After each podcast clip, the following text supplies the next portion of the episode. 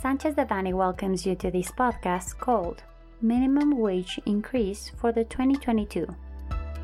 We remind you that this material is only informative and cannot be considered legal advice. For more information, please contact our lawyers directly.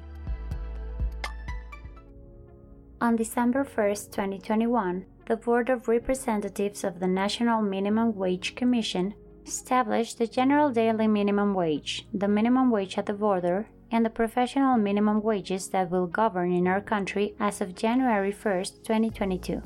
It was agreed to grant an increase as follows A. For the minimum wage at the border region, an increase of 9% plus 25.45 Mexican pesos, under a concept known as Independent Recuperation Amount, raising the minimum wage at the border to 260.34 Mexican pesos.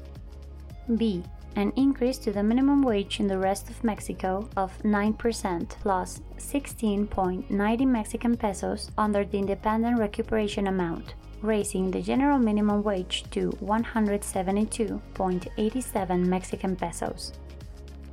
The percentage increase to the minimum wage to the minimum wage at the border and to the professional minimum wages is in line with the current policy of raising wages above inflation levels. The expected inflation for 2021 is 6%.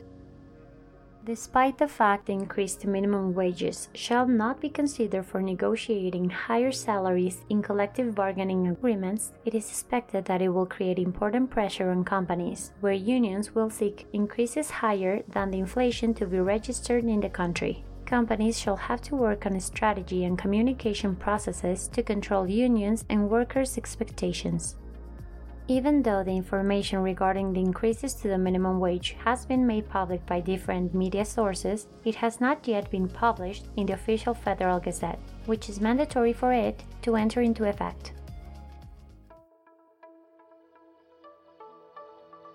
This content was prepared by Alfredo Kopfer Dominguez and Fermín Lecumberri Cano, members of the Labor, Social Security, and Immigration Practice Group. For any questions or comments on this material, please contact us directly or visit our website, sanchezdevanny.com.